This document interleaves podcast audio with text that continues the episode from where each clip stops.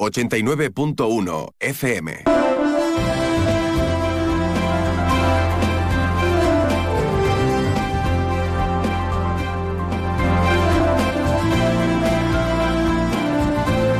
Más de uno Campo de Gibraltar en Onda 0, 89.1 de su dial.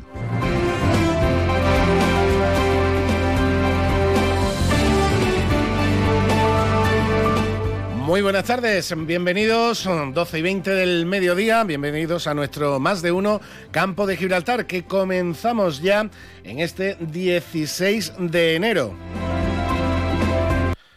16 de enero martes en el que vamos a comenzar con diferentes aspectos, temas interesantes del campo de Gibraltar, como por ejemplo todos los nominados, la relación de nominados para la novena edición de los premios comarcales de la Mancomunidad de Municipios del campo de Gibraltar. Son ocho categorías, tres nominados por cada una de ellas, los iremos relatando, los iremos describiendo para también eh, instarles un poquito y llamarles un poquito a la participación. ¿Por qué? Porque los premios definitivos, los premiados, lo decidimos todos nosotros, todos los ciudadanos del campo de Gibraltar que queramos entrar en la web de la Mancomunidad y participar en las votaciones. Y los premiados que salgan, que resulten de esas votaciones, van a recibir los correspondientes galardones el próximo 31 de enero a, las, a partir de las 7 de la tarde en la Villa de los Barrios. Va a ser el 31 de enero. El día 1 de febrero es cuando es el cumpleaños de la Mancomunidad de Municipios, el aniversario, concretamente el 39 aniversario de la Mancomunidad de Municipios del Campo de Gibraltar. Se pone en esta fecha cercana a esta, a, esta cita tan importante y tan destacada, pero mm, va a ser el 31 de enero, el día antes, en la víspera del aniversario de la Mancomunidad, cuando se mm, realice la gala de premios. Premios a la labor social y solidaria, a la labor artística, al mérito en la práctica deportiva, a la excelencia empresarial, al fomento del turismo y la sostenibilidad, al trabajo en el ámbito de la comunicación, a la labor cultural y a la promoción en defensa de la igualdad. Esas son las ocho categorías de estos premios que, como digo, describiremos a lo largo de los próximos minutos. Informaremos de todos los eh, nominados y eh, también de esa página web de la Mancomunidad www.mancomunidadcg.es barra votaciones, donde ya pueden entrar, desde ayer pueden entrar para participar en esta votación. Pero además de los premios del campo de Gibraltar, como lo prometido es deuda, también hablaremos de carnaval, concretamente de las jornadas carnavalescas que han organizado desde la Asociación de Carnaval de Algeciras y desde la Asociación Antifaces de Oro para este jueves y este viernes 18 y 19 de enero en la Peña Cine Cómico. Hablaremos con nuestro antifaz de oro, José Luis Rodríguez Rodri, para que nos comente todos los detalles y el cartel de los invitados a estas dos jornadas carnavalescas. También nos iremos hasta los barrios para hablar de un problema recurrente en el entorno natural de los barrios y sobre todo en uno de los parques periurbanos que tiene el municipio, concretamente el Pinar de la Casilla, que como es Pinar, y evidentemente hay muchos pinos, pues tiene ese visitante no deseado de la oruga procesionaria, una oruga urticante que resulta verdaderamente molesta y contra la que está combatiendo ya el ayuntamiento de los barrios su delegación de parques y jardines, pero con una solución innovadora que ni afecta al árbol, no, no, le hace ningún daño al árbol, ni tampoco es una fumigación que pueda afectar pues, a los vecinos, a los peques que viven cerca del parque periurbano, a las mascotas, nada de eso. Una solución mucho más mecánica, una solución mucho más física y como nos están comentando, parece que por ahora bastante, bastante efectiva.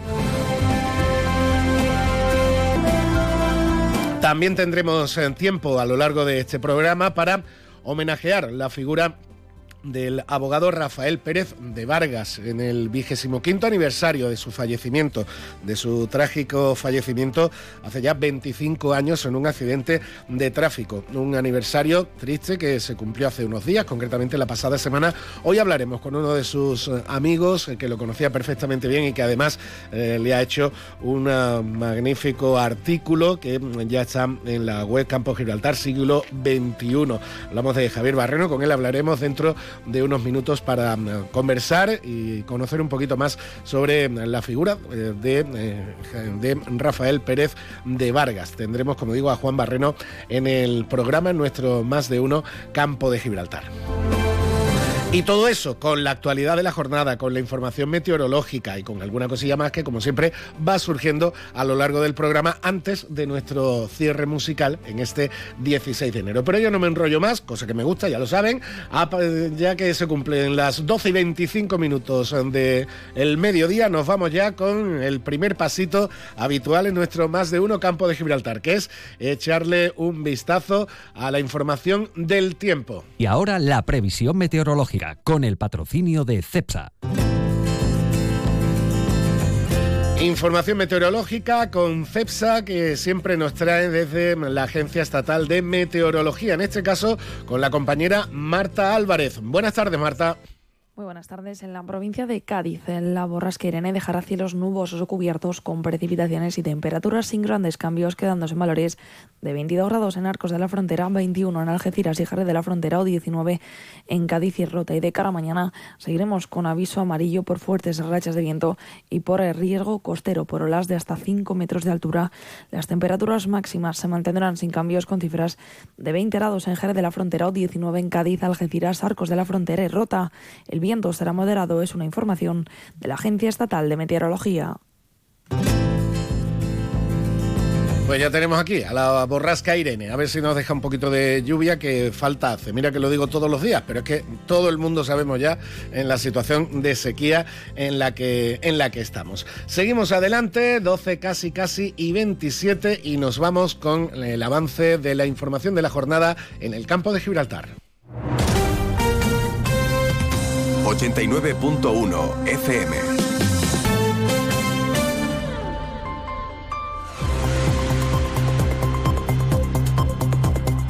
Sintonía de informativos y eso quiere decir actualidad de nuestra tierra con nuestro compañero Alberto Espinosa. Alberto, buenas tardes. Hola, Salva, buenas tardes. Ajetreado, ajetreado te veo en el día de hoy, ¿eh? Bueno. bueno, coméntame. Bueno, pues venimos de la autoridad portuaria de la bahía de Algeciras, donde Gerardo Landaluce ha ofrecido el balance del año 2023 y los retos para el año 2024 en una, como suele ser habitual, multitudinaria comparecencia, tanto in situ como vía telemática. Y la conclusión final, Salva, es que el puerto, sin caer en el chauvinismo, sigue aguantando y sigue mostrando su fortaleza, ¿no? Como muchas veces decimos en, a pesar de todo. En tono irónico, a pesar de algunos, algunas y algunas, el puerto sigue aguantando. Es verdad que ha habido un ligero descenso en el tráfico total de mercancías, es un cierre provisional, pero bueno, prácticamente definitivo, quedan algunos matices. El año pasado se alcanzaron las 108 millones de toneladas de mercancías, este año 104, hay que tener en cuenta pues todo el conflicto del Mar Rojo y, demás, ¿no? Y la situación, pues, que poco a poco se va recuperando, o ya se ha recuperado respecto a la pandemia, pero claro, ahora hay otros agentes externos que también afectan. Pero por octavo año consecutivo, el puerto supera las, ciento, las 100 millones de toneladas perdón, de mercancías eh, movidas en sus instalaciones. Eh, también, obviamente, preocupa y mucho el ETS, el tema de la eh, competencia que podría ser desleal, entiende Gerardo Landaluz, al igual que el resto de puertos, como se reunieron aquí en diciembre que la Unión Europea tiene que dar una vuelta a esto porque si no, pues el desvío de tráfico va a ser incesante. Hay 103 millones de inversión en el plan de empresa previsto para el año 2024 temas del puerto ciudad, tanto en Algeciras, Tarifa, la línea, los barrios San Roque. Por cierto, que aprovecha ahora de Andaluces y nos sumamos, creo que todos, ¿no? Y, especialmente tú que eres de los barrios, eh, al mensaje de ánimo a Miguel Alconchel, que ha publicado un vídeo en redes sociales. Bueno, pues todos sabemos, ¿no? La situación de Eva y demás lo ha explicado él, por eso ahora sí lo podemos desvelar, que bueno, tiene leucemia y parece bueno que podría salir adelante, esperemos que sí, ¿no? Y, desde aquí pues mucha fuerha agradecido. Por lo pronto, por lo pronto de este primer brote de la UCI que, que era muy muy grave y ha corrido ha corrido un, riesgo cierto la, la, vida de Eva, pues afortunadamente este primer match ball, este primer brote ha podido superarlo. Ahora comienza, como decía el propio Miguel, eh, toda la fase que ya se conoce de tratamiento, etcétera, una fase muy dura, muy difícil. Todo el ánimo Sí, del señor. mundo desde esta casa a nivel a nivel personal y a nivel profesional, Global, por sí. supuesto, a tanto a Eva, que es una excelente persona, como también para Miguel, por supuesto, que también lo es, y muchísima suerte Sí, señor. y que esa pelea tenga un- el mejor de los finales. Pues posibles. ojalá, ojalá que sea que sea así, ¿no? Y bueno, pues ya ha contado el alcalde de los barrios porque eh, anunció en sus redes sociales el que se iba a distanciar un poco de la gestión diaria, porque evidentemente esto está por, por encima de, de cualquier cosa. Así que un abrazo a, a Miguel y a Eva y mucha mucha fuerza para, para lograr ganar ¿no? esta batalla, que esta sí que es la, la de verdad. ¿no? Eh, además, Gerardo Landaluce pues, ha tenido ese cariñoso mensaje también ¿no? para, para Miguel Alconche. Bueno, mucha cosa del puerto. El eh, tráfico de contenedores, que prácticamente ha sido igual que el año pasado. Ha aumentado el tráfico de pasajeros, los 20 años del puerto de Tarifa. En definitiva, que a pesar de los retos, los problemas, la petición ingente de la modernización de la Algeciras Bobadilla, que sigue ahí, y bueno, pues todo lo que supone el balance de- del puerto. Se ha abierto al tráfico rodado San Isidro, la última ca- las últimas calles que quedaban tras la finalización del proyecto de remodelación. Hay una novedad importante y es que el, eh, el andaluce critica al gobierno y Rocío Arrabal critica al andaluce. O sea, esto es una cosa que en 2024 es la primera vez que eh, eh, hasta hoy no, no teníamos conocimiento de, de que el PSOE y el PP no, no se pusiesen de acuerdo.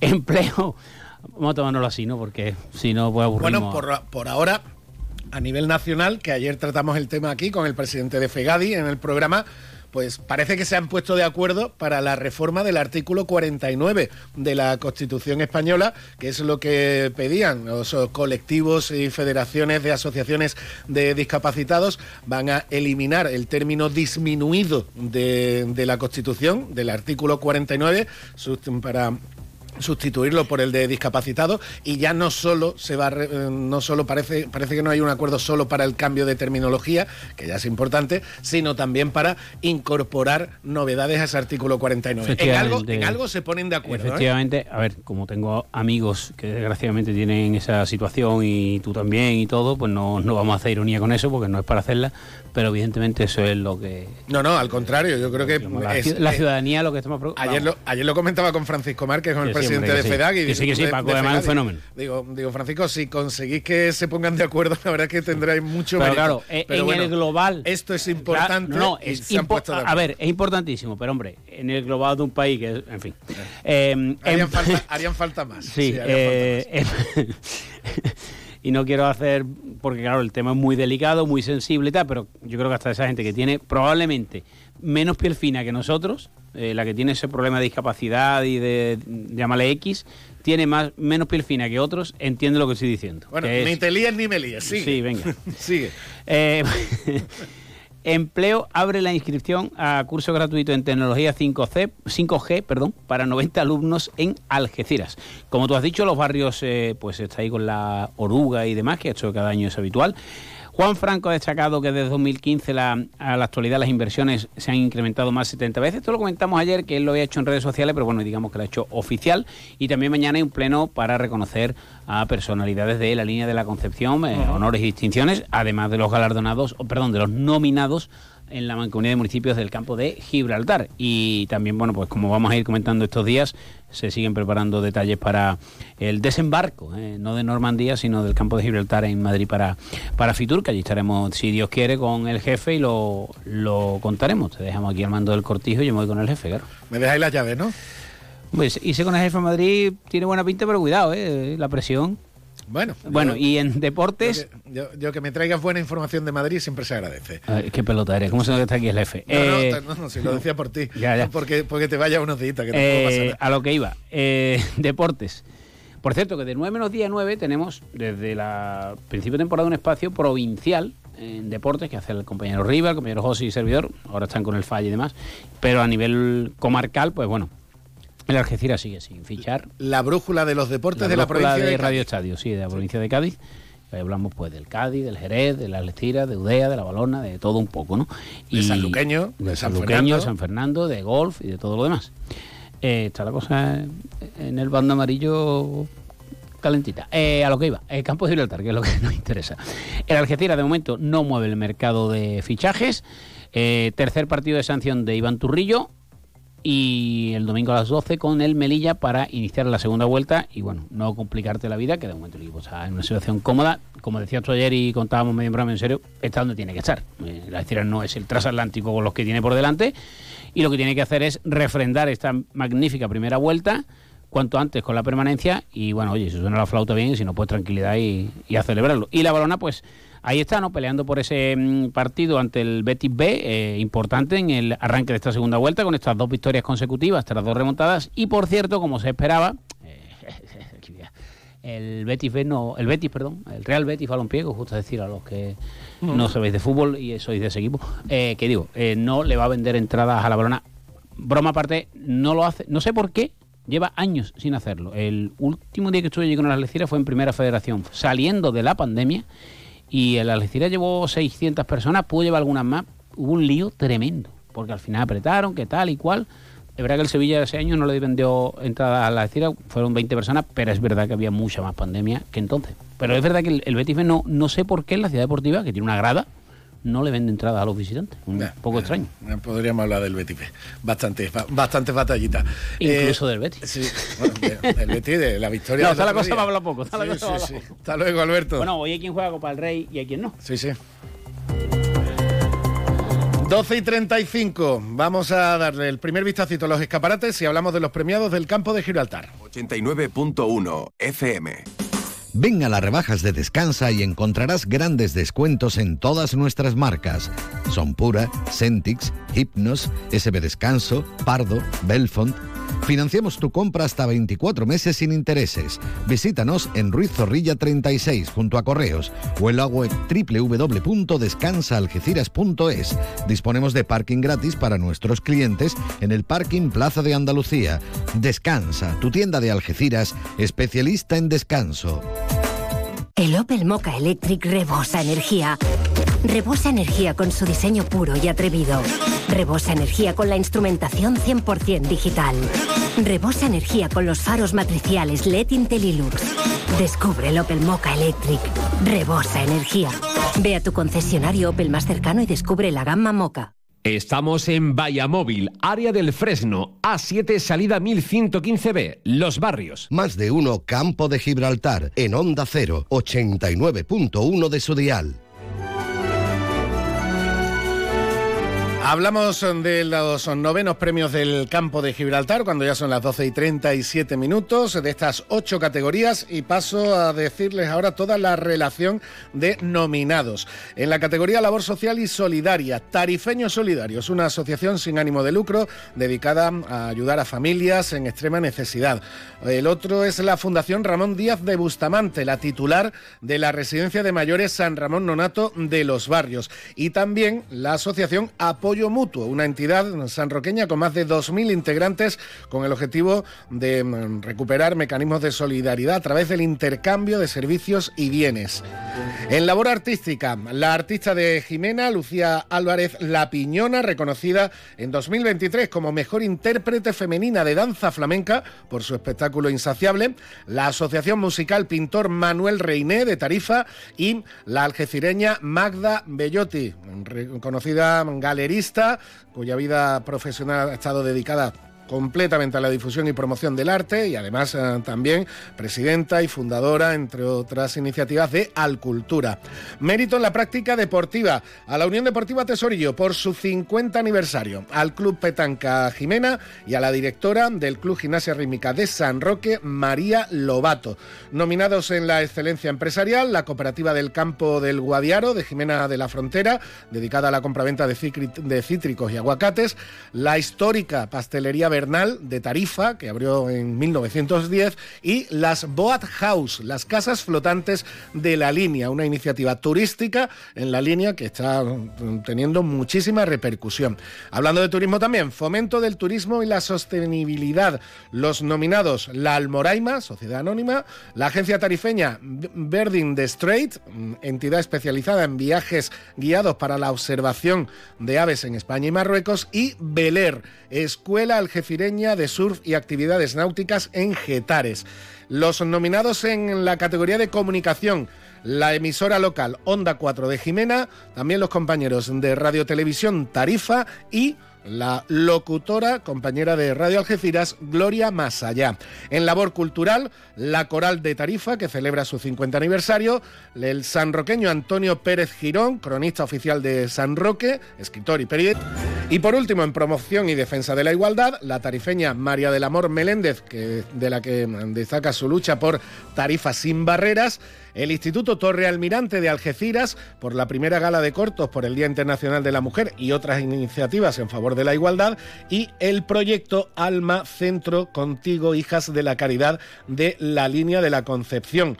Eh, es para mm, las hijas de la caridad de la, línea de, la línea de la Concepción. Es la última nominación por la lucha contra la trata de mujeres por las mafias. Estos son los nominados en los novenos premios del campo de Gibraltar. Pueden votarlo en, pueden votar por el que prefieran de las ocho categorías en www.mancomunidadcg.es barra votaciones. Y ahora vamos a comentar los nominados con la presidenta de la Mancomunidad. 89.1 FM. ¿Quieres más productos, más stock y mejores precios para tus reformas? En Leroy Merlin Los Barrios te ofrecemos la gama más amplia, con precios que se ajustan a tus necesidades y con la máxima calidad en materiales de construcción, electricidad, fontanería, piscinas, carpintería, baños y mucho más. Ven a Leroy Merlin Los Barrios y descubre muchas más ventajas para profesionales como tú. Leroy Merlin ahora más pro. Y tras repasar todos los nombres de los premiados, pues vamos a hablar con la presidenta de la institución que los otorga, con la presidenta de la Mancomunidad de Municipios del Campo de Gibraltar. Susana Pérez Custodio, buenas tardes. Buenas tardes, Salva. Bueno, vaya nómina de nominados, valga la redundancia que tiene esta nueva edición de los premios de la Mancomunidad del Campo de Gibraltar, ¿eh?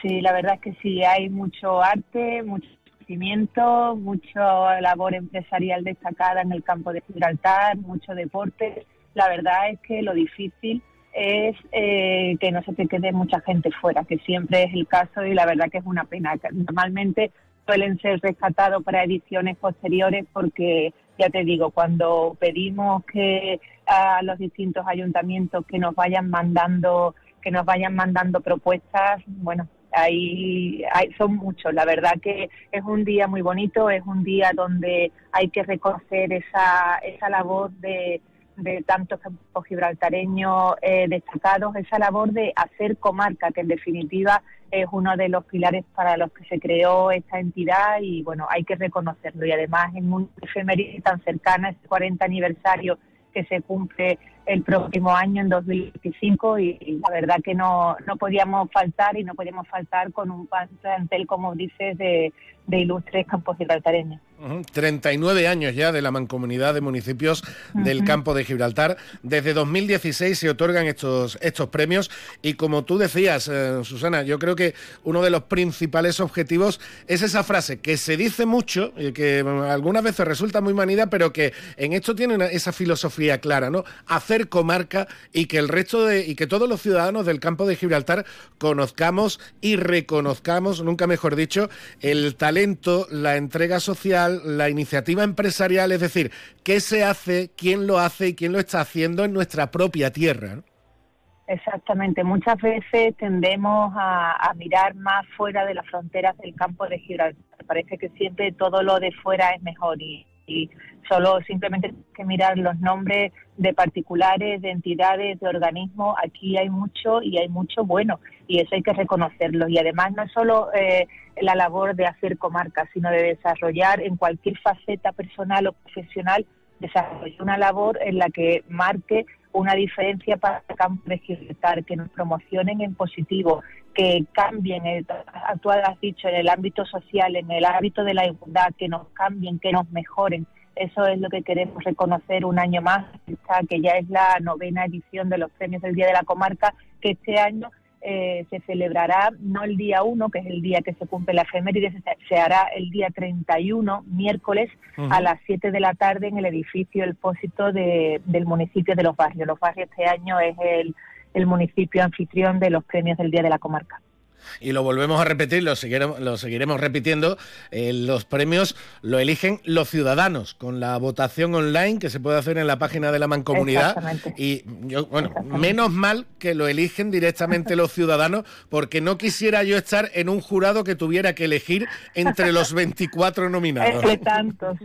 Sí, no, además hay categorías que está, que seguro que van a estar bastante disputadas. Eh, los, nominados eh, están a propuesta de distintos ayuntamientos y de distintos organismos integrantes de la mancomunidad, como el Instituto de Estudios Campos Gibraltareños, y luego son los propios ciudadanos los que con su voto online eh, deciden quién es el ganador, la persona, la entidad, el organismo que se merece tener el reconocimiento este año. Además, suele ser un acto un acto muy entrañable, un acto en el que nos damos cita políticos, instituciones, empresarios de toda la comarca y la verdad que es uno de, esos días que se marcan en el calendario como importante. Eh, la mancomunidad siempre empezamos el año con Fitur y con los premios del Día de la Comarca de una forma muy social y que a todos nos gusta mucho. ¿no? Ojalá todas las decisiones y todos los actos que tuviéramos fueran de esta índole. Eso te iba a comentar. Los meses de enero, desde hace ya varios años, son muy especiales en el campo de Gibraltar, porque por un lado se tiene que hacer ese esfuerzo de promoción hacia afuera en Fitur, del que ya hablaremos la, semana que viene, por supuesto, pero también, como decíamos, este esfuerzo de reconocimiento doméstico, de reconocimiento en casa. Se comienza con Fitur, se termina el mes con estos premios tan destacados que cada año van cogiendo además más importancia y más solera.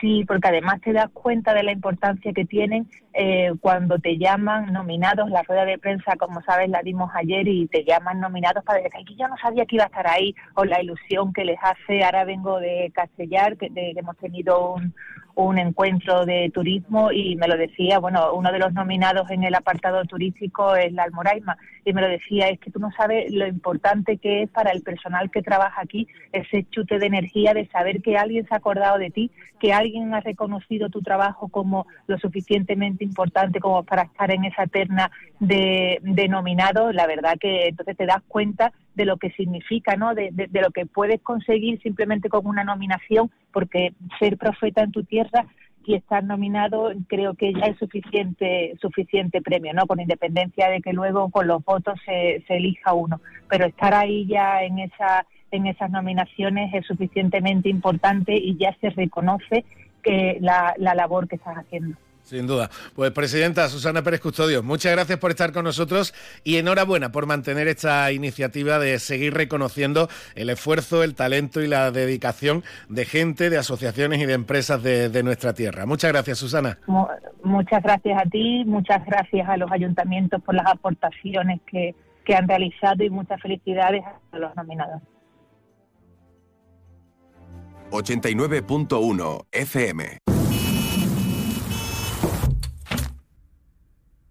Los sistemas de ventanas Comerlin te aíslan de todo. Menos de tu mundo. Ventanas con sistemas Comerlin. Máximo aislamiento y confort para tu hogar. Aro Lago. Fabricantes de ventanas con sistemas Comerlin. Estamos en Polígono Industrial Incosur, Nave 4, Campamento, San Roque. Más de uno Campo de Gibraltar, en Onda 0, 89.1 de su dial. Seguimos en nuestro más de uno campo de Gibraltar y hablamos ahora de la figura de Rafael Pérez de Vargas. La pasada semana se cumplían 25 años del fallecimiento de este abogado que fue una figura fundamental en la lucha contra el narcotráfico en nuestra comarca, allá por aquellos años 80-90 del pasado siglo y además también en la configuración, en la formación del movimiento asociativo. El próximo día 9 de febrero habrá un homenaje, pero también le ha hecho hoy un magnífico homenaje uno de sus amigos, Juan Barreno, con este artículo en Campo de Gibraltar, siglo XXI, que queríamos comentar. Buenas tardes, eh, Juan. Hola, buenas tardes, ¿qué tal? Eh, como, eh, primero, enhorabuena por el artículo, porque yo creo que acerca mucho la figura de Rafael Pérez de Vargas a los que no tuvimos la suerte de conocerlo. sí sabemos la importancia, como digo, que tuvo en la lucha contra el narcotráfico, contra uno de los principales problemas que tenemos en la, en la sociedad campo gibraltareña, el apoyo que tuvo en, el, en la forja del movimiento asociativo que tanto hizo para luchar contra el narcotráfico, pero mm, en tu recordando a Rafael también das pinceladas personales, más allá de, la figura pública de este, de, este abogado, em, das pinceladas personales muy, muy emotivas y muy sentidas. Eh, sí, efectivamente, hombre, yo eh, conocí a Rafael, pues yo tenía 14 años, como digo en el artículo, y él un par de años más.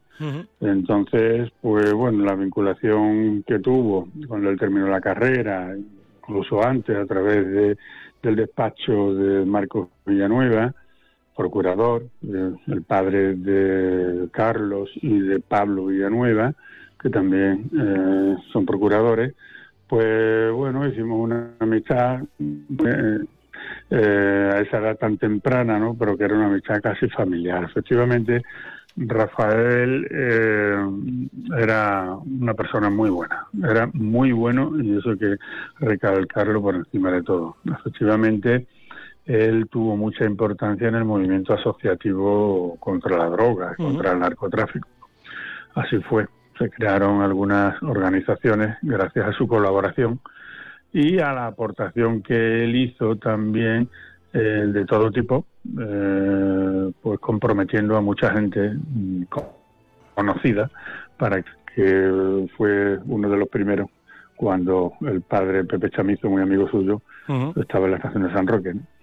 Sin duda, sin duda. Bueno, hay, hay en, tu artículo hay anécdotas, como digo, verdaderamente emotivas, verdaderamente eh, curiosas, como por ejemplo cuando tú estás en el banco en el que trabajabas en el año 96 y, y te llega el padre Cruceira eh, pidiéndote eh, la, la, identidad de, de, alguien que realizaba un donativo constante de 50.000 pesetas del año 96, que estamos hablando de un dinero, en la, en la cuenta del comedor de, de la iglesia del Carmen. Sí, efectivamente, así fue pero mm, yo anteriormente ya había tenido algún tipo de presión porque, mm, claro, entonces eh, no se mandaba una transferencia, porque si mandaba una transferencia al otro banco se veía mm, la titularidad de quien la enviaba. Entonces él me rogó encarecidamente de que fuera algo anónimo. La única forma que yo tenía de hacerlo era así. Hacía un cheque bancario a nombre del comedor del Carmen, eh, fui al Banco de Bilbao, le pregunté el número de cuenta de ellos y se lo ingresaba. El mismo Banco de Bilbao, la gente que me conocía, pues ya empezó a preguntarme porque decía, es que el padre Cruzeira nos dice que quién ingresa esto. Yo no se lo dije a nadie, nunca, y pero sí le dijeron que era yo. Y entonces, pues bueno, el padre Cruzeira, de todos conocidos también con esa labor tan magnífica que, hizo con la creación del, del Comedor del Carmen, que, de alguna manera Rafael Pérez Vargas quería premiar, pues vino a verme y quería agradecerle a la persona que le estaba ayudando tanto en, dar cada vez más comida en el Comedor del Carmen, que le dijera su nombre para que no se lo pude dar porque yo tenía instrucciones muy claras y muy concretas, Rafael lo conocía y sabía la poca importancia que él le daba al dinero y a este tipo de cosas, pero el bien que hacía de manera anónima, sí. Eh, hablamos y, y todos hablamos y todos los que lo conocisteis eh, coincidís en que eh, a nivel profesional como jurista era un jurista de prestigio, era un, experto conocedor de, las leyes, de la aplicación de, y, de, y, de todo el ámbito jurídico. pero también hablamos con una persona mm, de una conciencia social y de una sensibilidad muy especial. Tremendo. Él tiene una conciencia social y un espíritu de ayudar a la gente que cualquiera, eh, pero vamos, no hacía falta ni que se lo pidiera. Muchas veces era una persona, y, por supuesto él empezó, pues como empiezan todos los abogados, él tenía, bueno, eh, tenía un referente muy claro, que era su padre, que tenía un despacho en la calle Real, donde él empezó también después, en el número 6, y eh, su padre era don Leocadio Pérez de Vargas y Quirós, muy conocido, pues apellido Pérez de Vargas, ahí bueno, pues muchísima gente en Algeciras, eran procedentes de Casares, don Leocadio, su padre era primo, hermano de eh, Blas Infante, porque Blas Infante de segundo apellido era Pérez de Vargas, aunque él se ponía Pérez, ¿no? Tenía un estudio hecho que lo de, Vargas parece ser que yo algo, eh, Blas Infante, con que era más bien un mote, pero que luego se añadió el apellido, algo así había en, es lo que decía el primo, ¿no? Y Rafael pues contó con, con esos inicios en el despacho del padre, pero ya en Sevilla, en sus estudios, hizo grandes amistades, ¿no? Y fue creciendo como jurista porque era un jurista magnífico. Rafael, eh, hoy día tenemos Internet y cualquier jurisprudencia se puede consultar a través de Internet. Antiguamente no.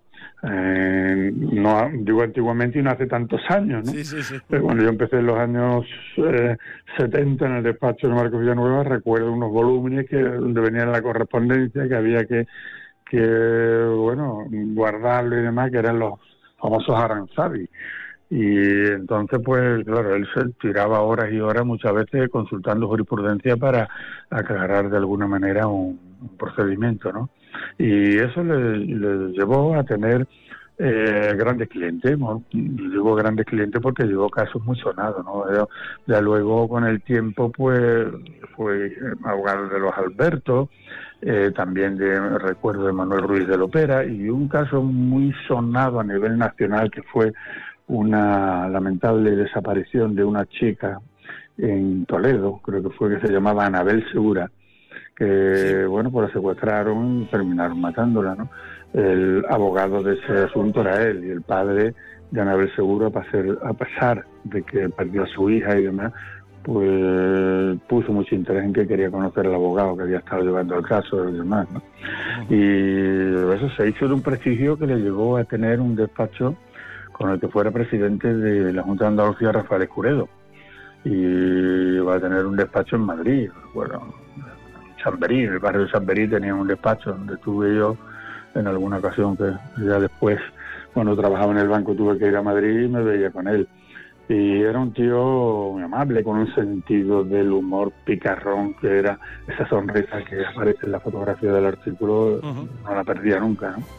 Luego quiero destacar también la importancia que tuvo en, el asilo, de, cuando en el asilo nuevo de ancianos de Algeciras que está por Getares, cuando entres en el asilo lo primero que te encuentras es una gran fotografía de Rafael, porque ese asilo eh, de las hermanitas de ancianos desamparados, ese asilo se construyó gracias a Rafael Pérez de Vargas. Eso lo sabe, bueno, lo sabe las monjas, lo sabe medio Algeciras.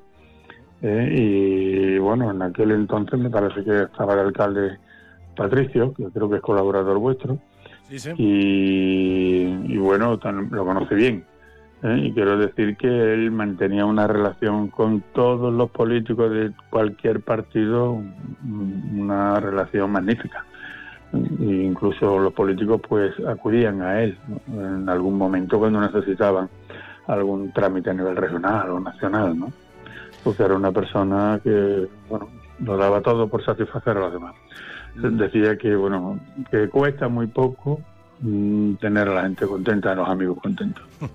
Una, una, una, gran frase, sin duda, la, verdad. Pues, desgraciadamente, Rafael falleció con solo 45 mm. años en un accidente de tráfico y el próximo 9 de febrero, a las 6 de la tarde, en el Centro Documental José Luis Cano, se va a celebrar un homenaje para, para recordarle. Por lo visto, bueno, con palabras como la tuya, artículos como el tuyo que hemos querido eh, tratar hoy, las mm. intervenciones de diferentes amigos en otros medios de comunicación, 25 años después, el homenaje seguro, seguro que va a ser muy sentido porque lo seguís teniendo muy presente, Juan. Sí, la verdad que bueno, lo hemos promovido una serie de amigos, ¿no? Y ahí, bueno, pues estamos, eh, ya lo tenemos casi todo eh, programado para ese día. Al frente, por supuesto, está su hija, que bueno, continúa con la estirpe de, de la abogacía, que es Guadalupe Pérez de Vargas Giner ellos, después del trágico accidente, pues tuvieron que irse a Sevilla, pero Guadalupe y los hijos, en, definitiva, los, tres hijos, eh, Rafael, Guadalupe y, Beatriz, eh, tanto como sus mujeres, tuvieron que irse a Sevilla, pero bueno, en el recuerdo se sigue manteniendo y como sabe que aquí hay muchos amigos que le quieren mucho, pues bueno, con Guadalupe, la hija al frente, estamos preparando ese homenaje. Pues precisamente por eso hemos querido tener hoy este, este rato y este tiempo para recordar a Rafael Pérez de Vargas a través del artículo que, que ha escrito Juan Barreno, uno de sus amigos, que es Recordando a Rafael. Y estaremos muy pendientes, por supuesto, de ese 9 de febrero a las 6 de la tarde con el homenaje que se le va a hacer en el Centro Documental José Luis Cano. Juan, muchísimas gracias por estar con nosotros y enhorabuena por el artículo. ¿eh? Vale, pues muchas gracias a ustedes. De acuerdo, gracias. Más de uno Campo de Gibraltar en Onda 0, 89.1 de su dial. Y con este tiempo de homenaje a Rafael Pérez de Vargas, gracias a Juan Barreno con su artículo, llegamos a la una de la tarde. Tiempo de noticias, tiempo de información en Onda Cero. Nosotros volvemos en unos 11 minutitos con más detalles del campo de Gibraltar. Este hombre tan atractivo.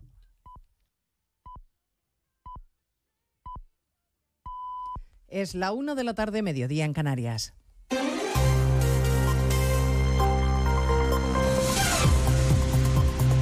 Noticias en Onda Cero. Buenas tardes, les avanzamos a esta hora algunos de los asuntos de los que vamos a hablar con detalle a partir de las 12 en Noticias Mediodía, empezando con las conclusiones del informe anual del Instituto Elcano sobre la política exterior de nuestro país y sobre la influencia que tenemos en el mundo. Dice el documento que la situación política interna ha debilitado la imagen de España en los rankings internacionales y que hay una sensación de que durante nuestra presidencia comunitaria se ha perdido una oportunidad, Asunción Salvador. Porque el inesperado adelanto electoral, la larga interinidad del gobierno y el clima altamente polarizado en España, señala el informe, no han contribuido a instalar una imagen de un país fuerte y totalmente recuperado de la recesión iniciada en 2018, que era una de las oportunidades que presentaba este liderazgo al frente de la Unión. El documento también hace referencia a la amnistía y subraya que no convence una ley como la que se ha pactado, pacto que para el Cano ha hecho perder a España capital político en el exterior y pone como ejemplo de ello la dificultad para lograr el uso de las lenguas cooficiales en las instituciones europeas. En lo económico, el informe advierte de que España no será ajena al contexto global de desaceleración y señala que nuestro país necesita un plan de consolidación fiscal creíble para combatir el alto déficit y la deuda pública y reformas para aumentar la productividad y el empleo. La realidad pasa además por la dificultad que tienen nuestros jóvenes para emanciparse. Hacer frente al pago de un alquiler sigue siendo una misión casi imposible para la gran mayoría y el problema estructural de la vivienda hace que seamos uno de los países de Europa donde irse de casa es más complicado. Los jóvenes se independizan cuando ya no son tan jóvenes, según el Observatorio del Consejo de la Juventud. La edad media de emancipación de una persona joven en España es 30,3 años.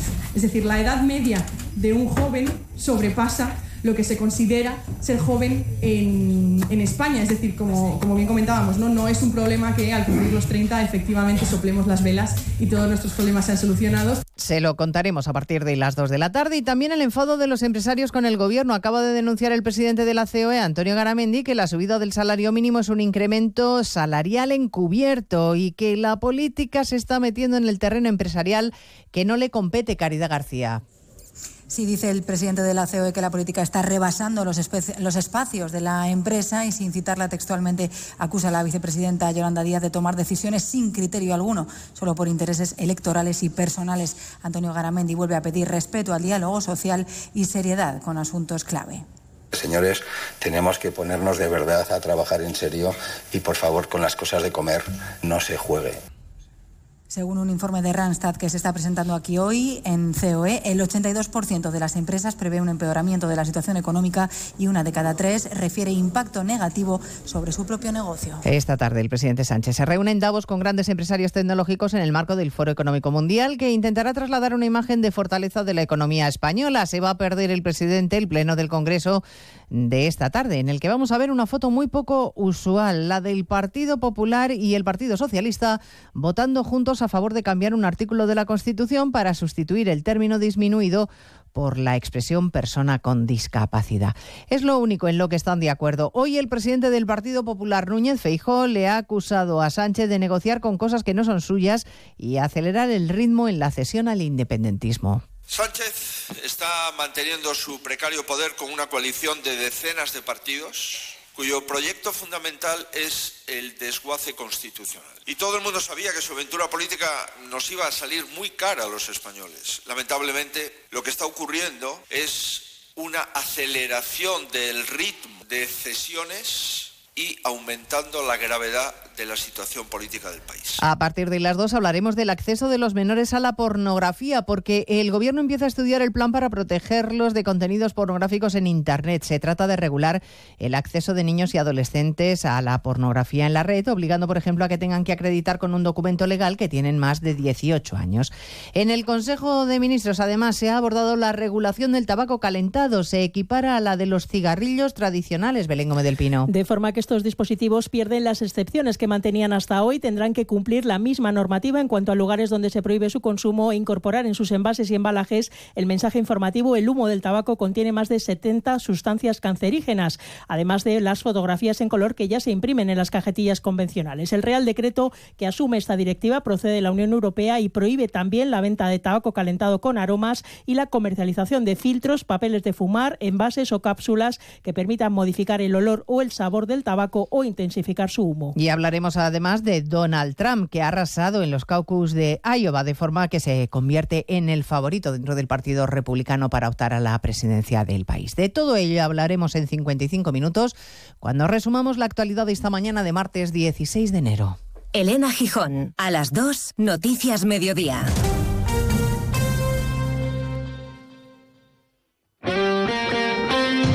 Este martes la Copa se juega en Radio Estadio, con los tres primeros billetes para los cuartos de final en juego y con eliminatorias a partido único. El Getafe recibe al Sevilla de su ex Quique Sánchez Flores, Derbi en San Mamés entre Athletic y Alavés y el duelo insular entre Tenerife y Mallorca. Este martes a las 8 de la tarde, en la web, en la app y en las emisoras de Onda Cero, vive la emoción de la Copa en Radio Estadio, con Edu García. Mereces esta radio. Onda Cero, tu radio.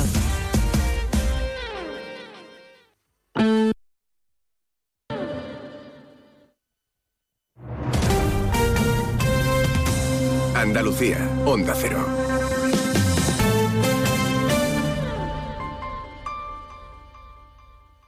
La Federación Andaluza de Municipios y Provincias te acerca a las novedades de lo que más te preocupa. Empleo, salud, medio ambiente y sostenibilidad, ciudades inteligentes, participación ciudadana, cultura y patrimonio. Tienen más información en famp.es. Sobre todo, Onda Cero Andalucía. En Onda Cero, Noticias de Andalucía. Jaime Castilla.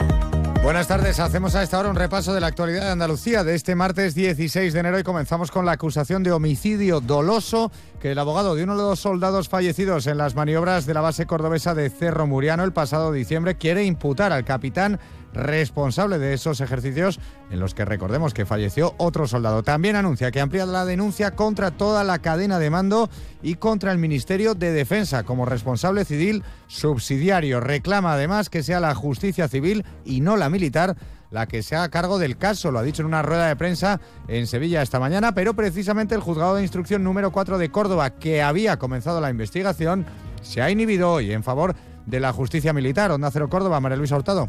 El juez argumenta que, según los indicios, los hechos se encuadran en el artículo 77 del Código Penal Militar, que determina penas privativas de libertad recogidas en el Código Penal para homicidio o lesiones imprudentes. Las familias de los soldados fallecidos recurrirán la decisión del juez cordobés y pedirán que el caso se siga por la justicia ordinaria. En Durcal, Granada, un hombre de 80 años ha sido hallado muerto en su casa, en lo que todo apunta a una muerte por intoxicación debido a un incendio en su vivienda. Onda Cero Granada, Guillermo Mendoza.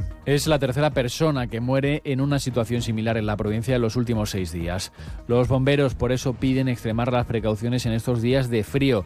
El 112 ha encontrado restos de una cortina quemada y olor a humo en el inmueble. El Instituto Armado ha activado el protocolo judicial para esclarecer las circunstancias del siniestro. En política, el Consejo de Gobierno de la Junta aprueba hoy el Plan Estratégico del Voluntariado y comienza también la tramitación del anteproyecto de la Ley de Gestión Ambiental Sostenible de la Comunidad. Pero seguimos ahora con el repaso de la actualidad del resto de provincias y lo hacemos por Almería. En Almería, hito importante en materia de patrimonio porque arrancan las obras de conservación del castillo de Vélez Blanco, un proyecto que pretende conservar, restaurar y adecuar la visita pública en determinadas zonas del castillo con el objetivo de que se paralicen los diferentes procesos de deterioro. En Cádiz, el equipo de desactivado de explosivos de la unidad de buceo de Cádiz ha neutralizado un proyectil de 105 milímetros de calibre que se encontraba en el acantilado del Parque Natural de la Breña perteneciente a la localidad gaditana de Barbate. En Ceuta, pendiente de la vista tras la denuncia de la Fiscalía ante el Supremo por la devolución de menores no acompañados a Marruecos en 2021. Según los argumentos, se vulneró los derechos de estos niños sin cumplir con la ley de extranjería. El TS ha escuchado los argumentos de la Abogacía del Estado y la ciudad a favor de esta decisión. En Huelva preocupa la situación meteorológica por los fenómenos costeros que hoy podrían llegar. Hay aviso amarillo entre las 6 de la tarde y la medianoche. La situación en playas como el Portil en Punto Umbría se complica. El primer tramo de su playa urbana eh, lleva años recibiendo los azotes de las mareas y parece que ha llegado a un punto límite. En Jaén, los hospitales de la capital, San Agustín de Linares y San Juan de la Cruz de Úbeda, han incorporado recientemente 110 colchones antiescaras. Esto permite aliviar la presión destinada a la prevención de úlceras por presión en los pacientes que están hospitalizados.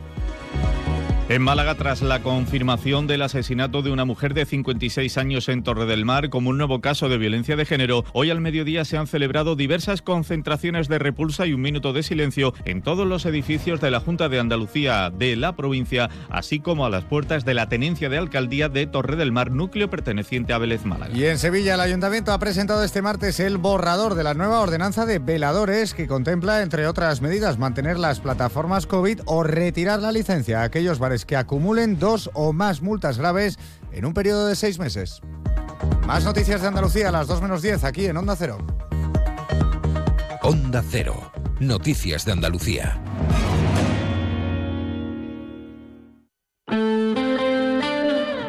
...89.1 FM.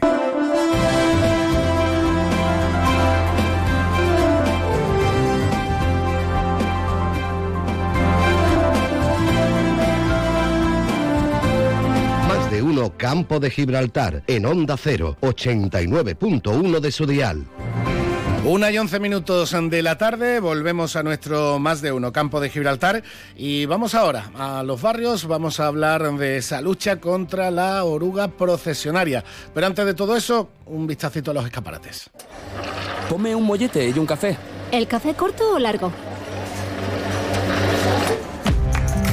En un país con tantas posibilidades, hay un lugar para todos. Descubre nuestra cama Citroën Made in Spain con condiciones especiales hasta fin de mes.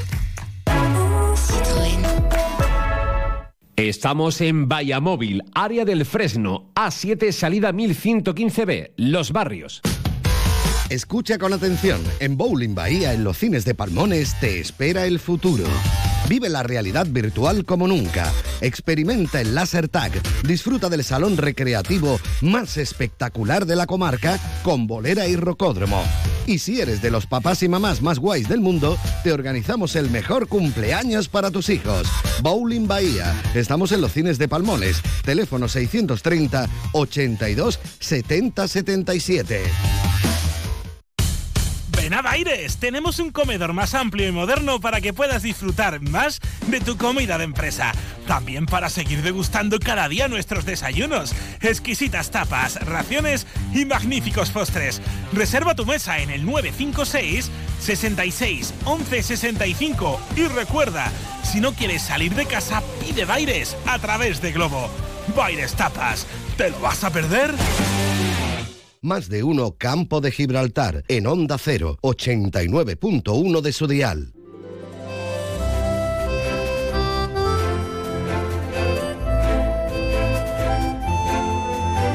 Nos vamos ahora hasta los barrios eh, para comentar una de las noticias que han publicado en las últimas horas desde el ayuntamiento, la noticia de, un combate o, de, una, de una lucha, sí, sí, de una lucha contra un enemigo que la verdad es bastante, bastante molesto y que aparece todos los años. Hablamos de la plaga de la oruga procesionaria que es, eh, bueno, yo creo que todos los que, eh, todos los que hayan disfrutado de alguna jornada en el campo, sobre todo en algún pinar, etcétera, en algún momento habrán tenido algún encuentro con esta molesta oruga urticante y que te puede generar un verdadero problema si tienes la mala suerte de echar un rato debajo de, un pino que esté plagado de este, de este insecto. Pues eh, la tienen en el pinar de la casilla y desde el ayuntamiento de los barrios están actuando con efectividad, además con un sistema que garantiza la captura de la oruga y poder luchar, como digo,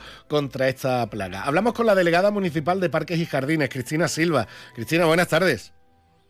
Hola, buenas tardes. Eh, Cristina, me comentabas antes fuera de antena que esta misma mañana has estado visitando de nuevo el Pinar de la Casilla, el parque periurbano que, tenemos entre los Cortijillos y la zona de, la Vega del Golf y la Dehesa, para comprobar que mm, la campaña de tratamiento para combatir la oruga procesionaria está funcionando, ¿no? Eso es, acabo de volver hace unos minutillos de allí. Empezamos ayer con la instalación de los cinturones a estos pinos aún se están poniendo. Vamos a trabajar durante toda esta semana para ir colocándolos. Hay unos 12 ahora mismo instalados. Y bueno, eh, la verdad que para nosotros es un, tratamiento nuevo o, digamos una nueva fórmula de, tratar la plaga de la procesionaria, porque hasta ahora lo que se ha venido haciendo es tratar los pinos como se suele hacer en muchos sitios con la endoterapia, pero nosotros trabajando en una manera, digamos, de, buscar una manera más respetuosa con los árboles eh, y hacerlo de cara al futuro, trabajando a medio y largo plazo, hemos, hemos optado por esta alternativa y estamos valorando desde hoy mismo eh, la instalación de estos cinturones para ver si realmente están funcionando. Eh, sí, eh, vamos a explicar porque si, bueno, si van a la imagen que, aparece en la web municipal del ayuntamiento y en los medios de comunicación eh, escritos de, la comarca, la verdad es que es muy original, por eso queríamos también comentarlo. estamos hablando de una especie de cinturón, como tú dices, que se coloca en torno al tronco del árbol, terminando en una bolsa y es una auténtica trampa física para la oruga. Las orugas van cayendo, van, van cayendo en el cinturón se van depositando en la bolsa y es una forma de eliminarlas que te evita todo tema de fumigación, de tratamiento químico, etcétera, etcétera. Estamos hablando de una medida mecánica, por así decirlo, ¿no? Eso es, estos cinturones eh, liberan una feromona que atraen a estas orugas y el cinturón lleva, digamos, atado eh, la bolsita y un tubo que se introduce dentro de la bolsa. Entonces, al atraer la oruga, la oruga entra dentro del tubo y se queda en la bolsa. Estas bolsitas tendremos que ir cambiarlas, tendremos que ir cambiándolas periódicamente. Y lo que hacemos es, eso, intentar evitar ese, ese daño que se hacía con la endoterapia a los troncos de los árboles, ya que se trataba de, en fin y al cabo, de taladrar eh, en distintos lugares del tronco y hacerle boquete para introducir eh, ese producto que llegaba a la salvia del árbol, ¿vale? Y también por otro lado evitar otras alternativas como es meter un cañón para fumigar cuando estamos hablando de, que este parque está en una zona periurbana. Tenemos que intentar huir a toda costa de, estas medidas que puedan afectar a la población de manera directa. Eso, te, eso te iba a comentar, claro. Eh, bueno, la, fumigación puede ser efectiva, pero claro, el Pinar de la Casilla ahora está, como tú dices, rodeado de, de viviendas. Entiendo que por parte de los vecinos tienen que estar más contentos con esta solución que a ellos no les afecta para nada en su día a día. Eso, esperemos que sí, que así sea. Eh, ¿cómo, ¿cómo, está funcionando? Eh, esta primera, este primer día experimental, ¿cómo está funcionando? Pues la verdad es que muy bien, Salva, todo lo que yo he podido ver esta mañana, que he estado en casi todos los árboles, me he acercado a casi todos los troncos en los que teníamos puestos, quitando a dos que era un poquito más menos accesible, por así decirlo. Ya verás que, a través de la foto lo, lo vaya a comprobar que están funcionando muy bien. perfecto, por eso también creo que también es importante que lo digamos, que se publique para que todo vecino o todo visitante del campo de Gibraltar, que también los tiene en la zona del Pinar de la, de la Casilla, si ve este cinturón negro y esta bolsa colgada de los árboles, pues mire usted, no lo toque, que no haya ningún que no haya ningún descerebrado que le dé por, por intentar quitarlo o algo, porque está perjudicando ahora mismo el bienestar del parque, de los propios eh, de, los propios árboles y de los propios vecinos de, alrededor. Porque ya digo, el tema de la procesionaria, entiendo que mm, las quejas o muchas veces la demanda de los vecinos es eh, continua año tras año porque es algo que, que se reproduce de año a año. Claro, al final es un proceso natural, por así decirlo. Ellas van a estar ahí todos los años. Lo que tenemos que hacer es pues, intentar de alguna manera controlarlo y que podamos convivir con ellas. Ellas están en el medio natural, es donde, donde ellas hacen su vida. Eh, las que están por el suelo ahora mismo, porque obviamente también hay en el suelo, esperemos que se escondan rápido. Al final ellas lo que hacen es buscar un boquetillo en la tierra y desaparecer pero por lo pronto se, quita esa sobrepoblación que es la que verdaderamente molesta. Bueno, pues por ahora, enhorabuena Cristina a la Delegación de Parques y Jardines de los Barrios por encontrar esta solución que parece que está demostrando su, efectividad y además una solución que, como has comentado, es eh, absolutamente inocua para los árboles, absolutamente inocua también para los vecinos y para las mascotas que, que viven alrededor y que visitan frecuentemente este parque periurbano de la Casilla. Cristina Silva, muchas gracias por estar con nosotros. Muchísimas gracias a vosotros. 89.1 FM.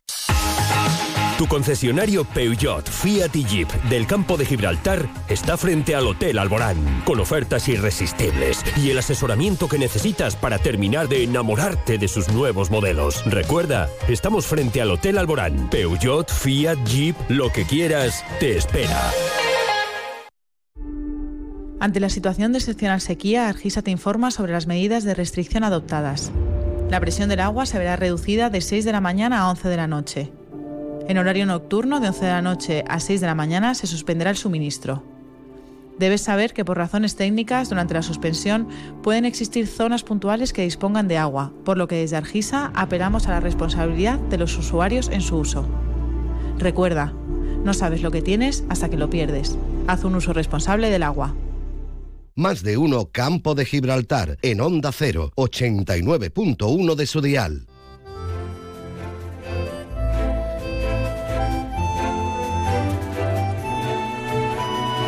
Ya se lo comentaba al principio, hoy íbamos a seguir hablando de carnaval y en concreto de carnaval en Algeciras, porque ayer anunciábamos, pues casi casi en primicia y a última hora, las jornadas carnavalescas que se van a disfrutar en Algeciras eh, esta misma semana, concretamente en la Peña Cine Cómico. Jornadas carnavalescas que van a tener a participantes del carnaval del campo de Gibraltar, incluido por supuesto el Carnaval de Algeciras, van a tener también representantes del Carnaval de Cádiz y como nos eh, aseguraba nuestro amigo Rodri, nuestro antifaz de oro, pues mm, también va a haber alguna que otra sorpresita y lo vamos a tener el 18 y 19 de enero a partir de las 8 de la tarde en la Peña Cine Cómico. Y quien mejor nos puede explicar esto, pues es eh, una de las eh, el representante de una de las entidades organizadoras, que es la Asociación de Cultural Carnavalesca de Muy buen ratito en la Peña Cine Cómico, seguro, ¿no?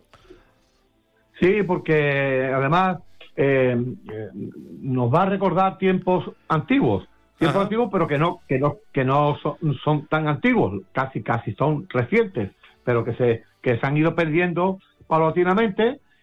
porque aquí teníamos una semana cultural que era una maravilla, teníamos dos semanas culturales, una se suspendió, que fue la del ayuntamiento, y después se siguió la de la de la bajadilla, la de la salsa del carnaval.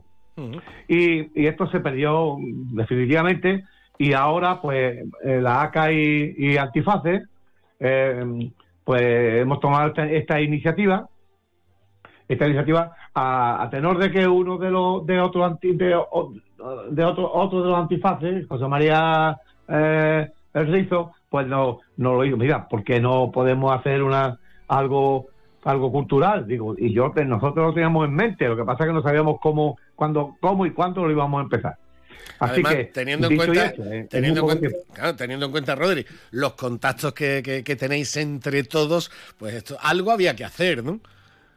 Sí, y ya, bueno, como ha sido todo muy rápido, en vez de una semana cultural, pues vamos a tener, pues, dos días culturales, ¿eh? que son los días 18 y 19.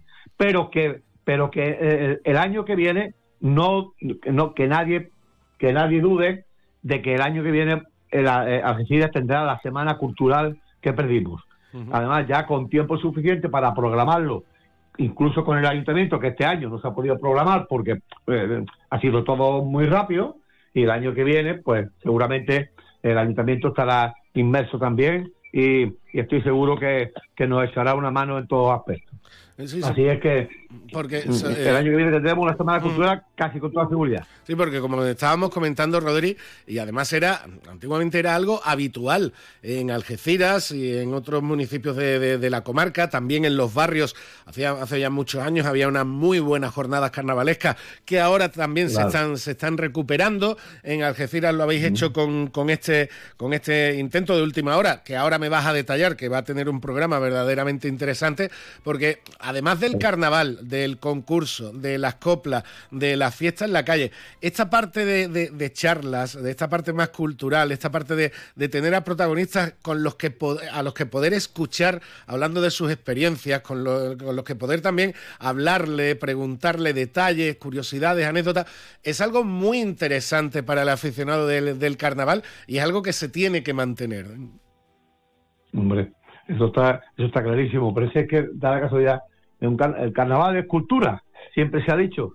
y, nosotros pues tenemos, tenemos muchas cosas que, contarle a la gente de la cultura del carnaval. Por ejemplo, de años muy... Por ejemplo, el día 19 que tendremos una charla con el presidente de la Asociación de Autores del Carnaval de Cádiz, que viene que es un tío que tiene que es una biblioteca ambulante, se acuerda de todo, de, anécdotas muy antiguas, de coplillas de, de, los, de los autores más antiguos de Cádiz, que que eso da gusto escucharlo, es, ameno y didáctico. O sea que eh, en ese aspecto vamos a... Mm, mm, eh, la cultura, ahí se demuestra precisamente que, el carnaval es cultura y, y, que la, y que la vida cotidiana se refleja siempre en, en, los, en, los años, en las letras de, cada año de, las agrupaciones. Mm.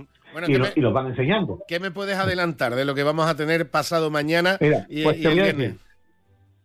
vamos a tener dos días, el día 18 jueves y el viernes 19. El día 18 es un coloquio con, unos invitados que son Dani Morales, el puro, de la línea de la Concepción, Juan Manuel Pozo, de Algeciras, y, Fernando Estudillo, de Algeciras, que son todos pues, autores y, y comparsistas y, y eh, lo modera Gloria Más Allá, que es una compañera tuya, y, con la actuación de la comparsa de, del Juana, el paraíso del momo, un pedazo de comparsa.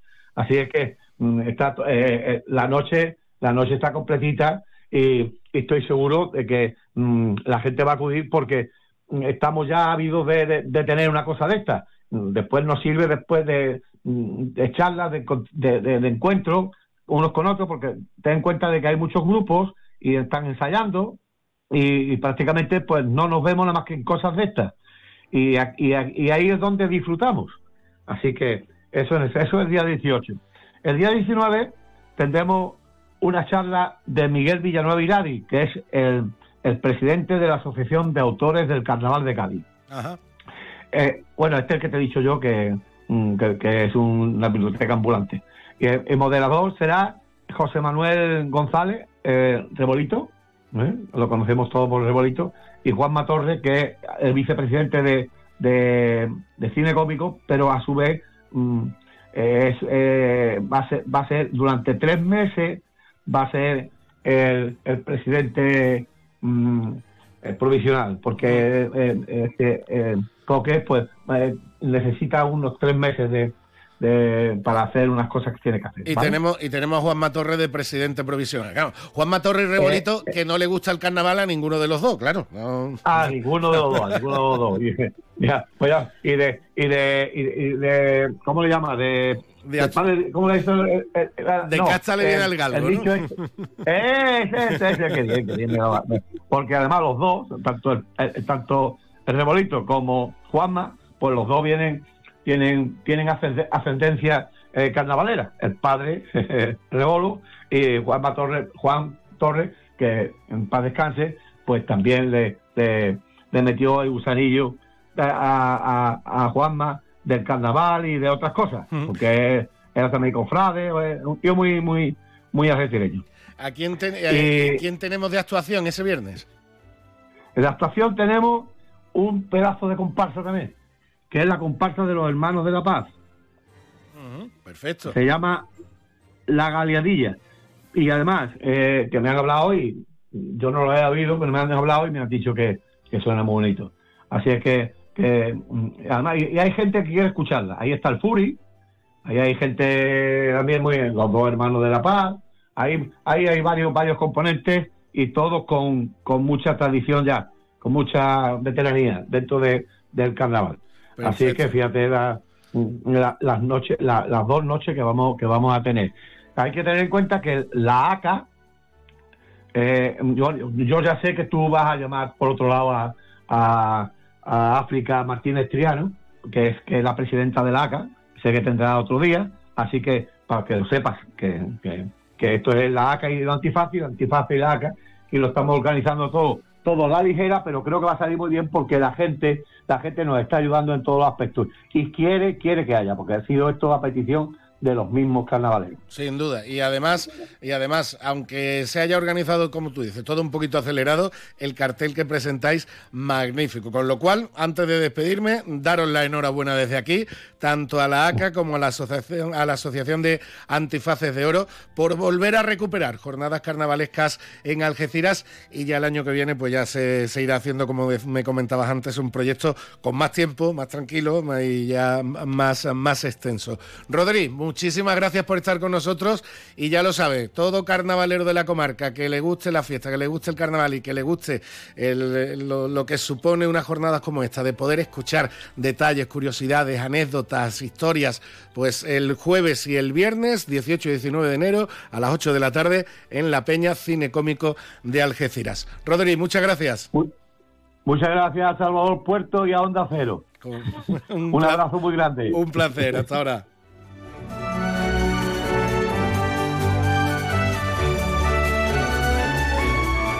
Muchas gracias como siempre a Rodri. Esta era nuestra cita de carnaval en el día de hoy. La vamos a seguir teniendo porque mientras los compañeros de Onda Cero Cádiz nos van trayendo todas las coplas del falla, que las podemos disfrutar y seguir a diario, nosotros vamos a seguir comentando detallitos de, que se van preparando para el carnaval en el campo de Gibraltar. Una y 31 minutos de la tarde, estamos ya casi casi cerrando nuestro más de uno campo de Gibraltar de hoy. Lo vamos a hacer con alguna efeméride curiosa y relevante en la historia de España eh, que se cumple en este 16 de enero. Un 16 de enero, pero del 929, se proclamaba Abderramán III califa de Córdoba, es decir, se iniciaba ese periodo del califato de Córdoba en la España musulmana de entonces. En 1556, avanzamos siete siglos, eh, Carlos I le cede a su hijo Felipe II la corona de Castilla y Aragón, también en un 16 de enero. Y cincu- eh, 49 años después, también en un 16 de enero, en Madrid se publica la primera edición de un libro que revolucionó la literatura española y podríamos decir que universal. El um, 16 de enero de 1605 se publica la primera edición en Madrid del ingenioso hidalgo Don Quijote de la Mancha. Mucho más en reciente, hace 45 años, el Shah de Irán, un 16 de enero, Reza Pahlavi parte al exilio tras el triunfo de la revolución islámica de Khomeini. Y en el 91, el presidente de Estados Unidos de aquel entonces, George W. Bush, ordena el comienzo de la Guerra del Golfo con la operación Tormenta del Desierto. Y nos quedamos ya antes, para de- antes de despedirnos con los cumpleañeros en el día de hoy. Hoy, 16 de enero, cumple 77 años el director de cine norteamericano John Carpenter, director de películas míticas de terror y de acción como Asalto a la comisaría del Distrito 13, Rescate en Nueva York, La Cosa, eh, Los vampiros de John Carpenter, Halloween, por supuesto, uno de los mitos contemporáneos del terror. Cumple 78 años también Kabir Bedi, si le digo así a lo mejor no le suena mucho, pero si digo Sandokan, seguro que a los que ya tenemos de los cuarenta y pico para arriba, seguro que les suena, pues cumple el actor de Sandokan 78 años y también cumple años, en este caso 86 años, una reconocidísima vecina de Benalmádena. Hablamos de Betty Misiego, que cumple 86 años, Betty Misiego que con esta canción quedó segunda en Eurovisión. Pues nos despedimos con ella. Con ello, con Betty Misiego les dejamos. Mañana volvemos con más novedades, con más asuntos en nuestro más de uno campo de Gibraltar. Se quedan con las noticias de Alberto Espinosa. Gracias, hasta mañana.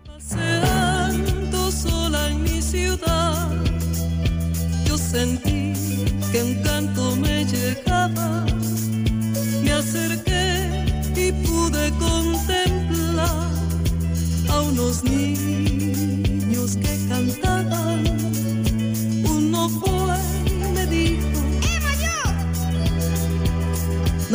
Quieres incluir tu. Ya verás qué fácil es cantar. Si tienes bien alegre el corazón, si todo el mundo quisiera una canción que hable de paz, que hable de amor, sería sencillo podernos reunir para vivir con ilusión.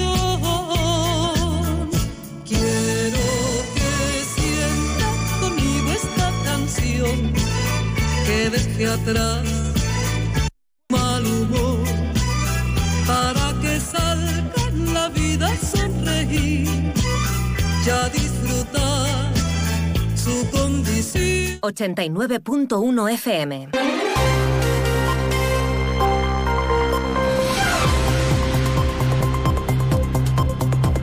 Noticias del campo de Gibraltar en Onda Cero Algeciras con Alberto Espinosa.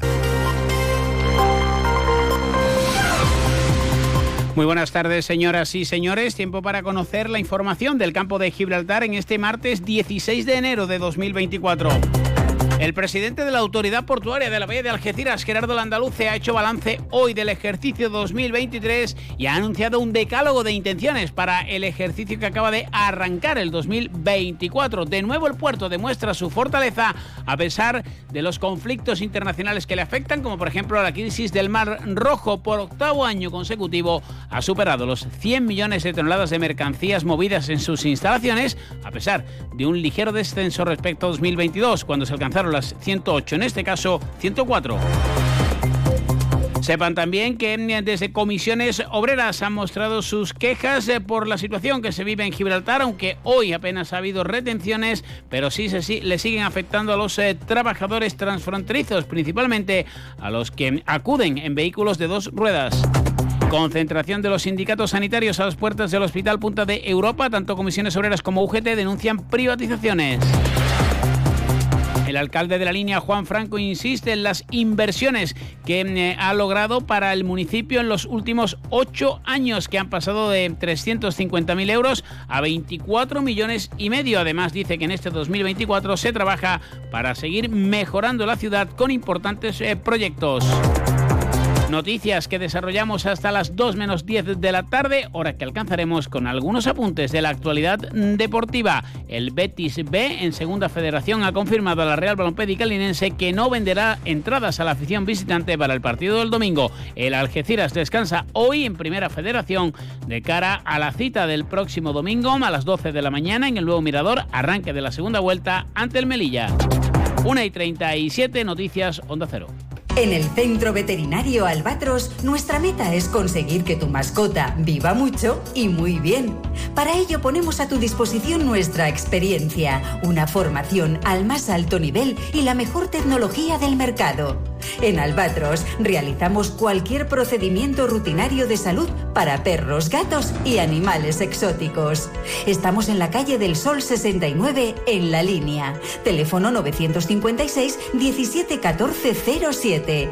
Centro Veterinario Albatros. Máxima calidad de vida el mayor tiempo posible.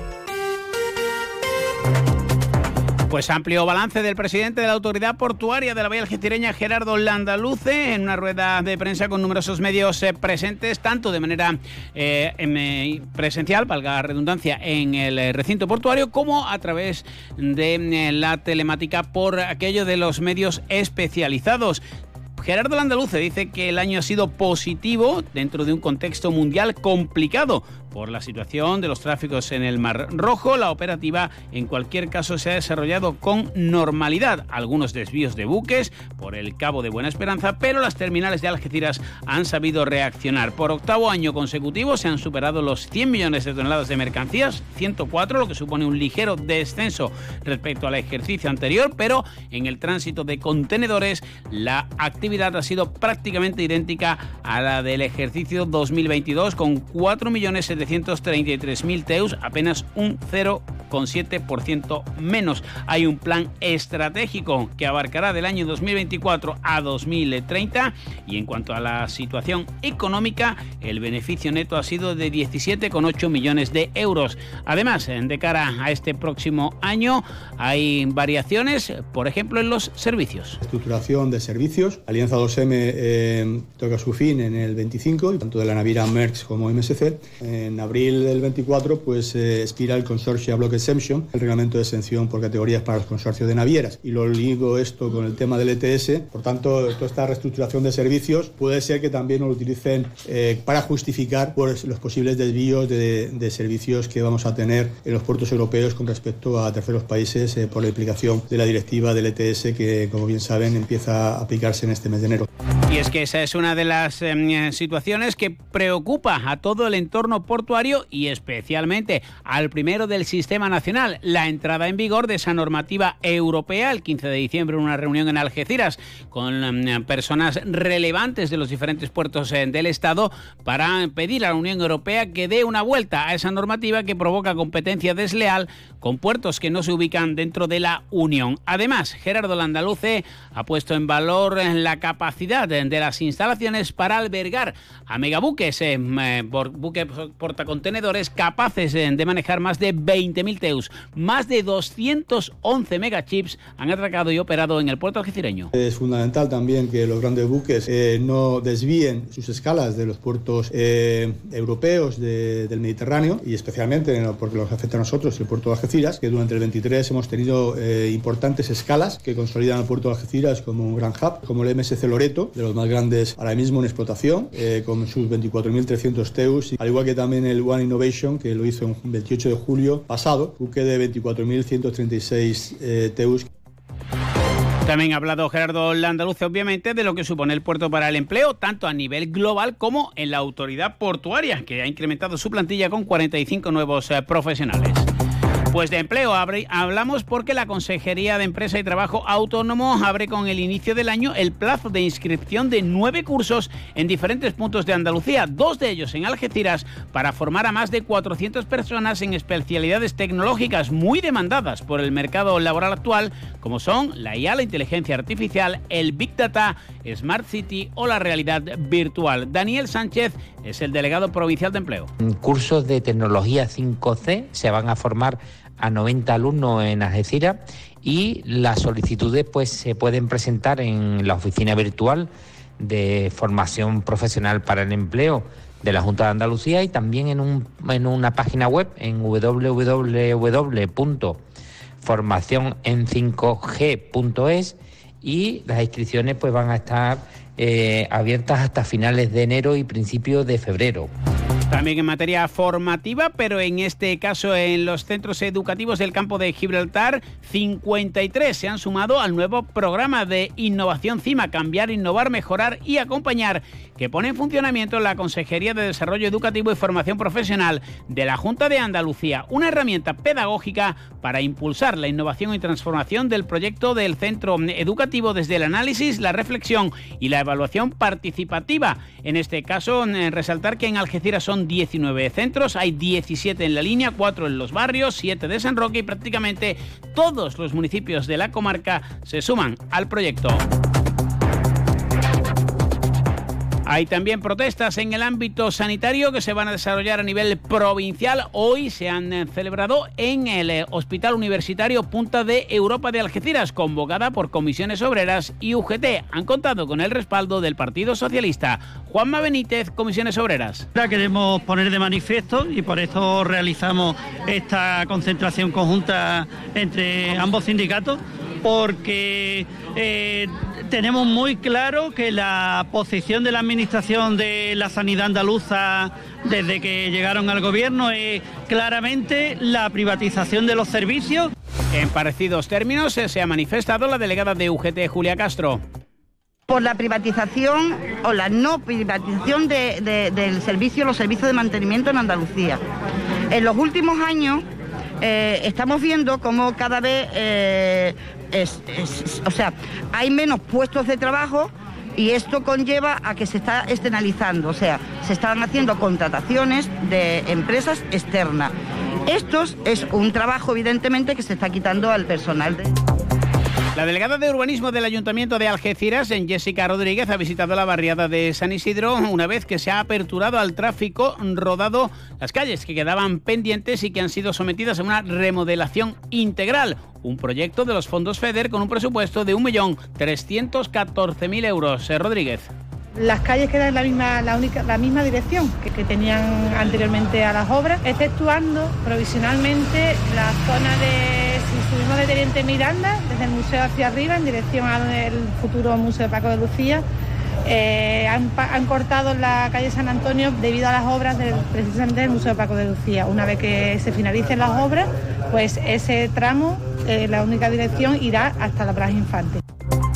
Cambiamos de asunto, al contrario de lo ocurrido ayer, hoy apenas ha habido retenciones, eh, salvo para los peatones, en el acceso de los trabajadores transfronterizos a Gibraltar. No obstante, desde comisiones obreras consideran inaceptable que se adopten medidas para perjudicar la vida de las personas trabajadoras y reclama que se garantice la normalidad en el tráfico de personas eh, por la frontera. En este caso, recuerden que la acción la llevó a cabo la policía gibraltareña. Manuel Triano. Cada vez resulta más exasperante los problemas que se producen en el paso fronterizo con Gibraltar. En este sentido, condenamos que los trabajadores extrafronterizos hayan tenido que pasar estos días por unas colas inaceptables eh, eh, en un paso fronterizo que lo que está llamado es a desaparecer, como los tienen comprometidos los gobiernos, y no a poner a implementar más medidas contra el paso, el libre ejercicio del tránsito de las personas por ese paso fronterizo.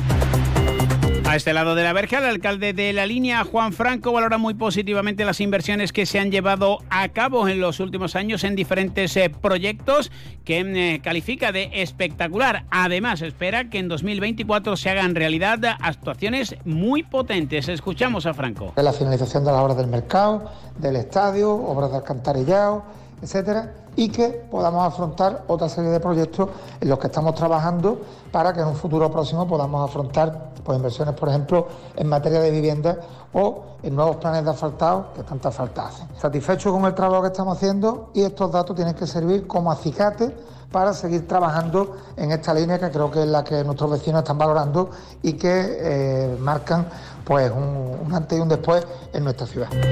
Un ayuntamiento que a través del concejal Miguel Ángel Bautista ha informado de la redacción de una actualización del reglamento de participación ciudadana. Un texto que, según Bautista, supone una necesidad imperiosa, pues el que está en vigor lo hace desde hace 26 años, 1997. Un nuevo borrador que podría debatirse en el Pleno del próximo mes de febrero. En Tarifa siguen los eh, trabajos eh, para mejorar la situación de las pistas militares tras la reciente reunión del ayuntamiento con los vecinos, la subdelegación del gobierno y la propia Junta de Andalucía, unas pistas militares que necesitan una mejora. Óscar Curtido, delegado provincial. La mesa de las pistas de Tarifa solicita al Ministerio de Defensa y al Gobierno de la Nación su adecentamiento urgente. Es decir, no puede pasar más tiempo, ¿verdad, Antonio?, sin que estas pistas tengan un correcto adecentamiento y una actuación concreta de reparación y arreglo. Porque son muchísimos los vecinos que pasan a diariamente por estas pistas militares, como bien ha dicho el subdelegado, de titularidad del Ministerio de Defensa y que están en un estado lamentable. Una y casi 48 les contamos las noticias del campo de Gibraltar aquí en Onda Cero. Ante la situación de excepcional sequía, Argisa recuerda que están prohibidos los siguientes usos del agua. El riego de jardines y zonas verdes. La limpieza de los viales públicos y privados. Las fuentes ornamentales, las duchas y surtidores públicos. El llenado de piscinas privadas, así como el lavado de vehículos fuera de los establecimientos autorizados. El empleo de agua en usos prohibidos puede conllevar consecuencias legales graves. Recuerda, no sabes lo que tienes hasta que lo pierdes. Haz un uso responsable del agua.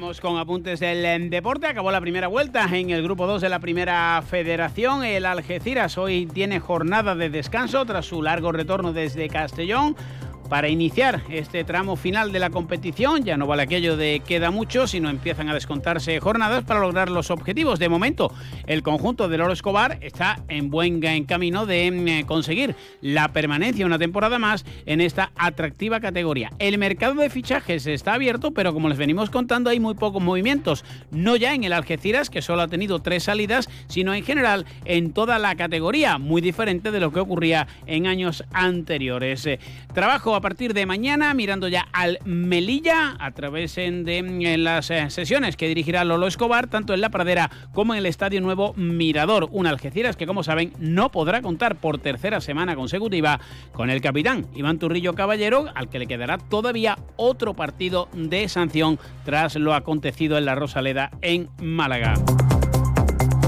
En segunda federación ya saben que la balona tras dos victorias consecutivas quiere encaramarse a las eh, posiciones que dan derecho a jugar el playoff de ascenso a la segunda, a la primera federación y tiene una cita importante el domingo a las once y media de la mañana en la ciudad deportiva Luis del Sol. El Betis, como suele hacer, no va a vender entradas a los seguidores eh, del equipo albinegro, pero eso sí, el choque se podrá seguir en directo a través de la televisión del canal del Real Betis Balompié de manera gratuita. Hay malestar en la parroquia blanquinegra. 2 menos 10, noticias de Andalucía. Onda Cero Andalucía, sobre todo.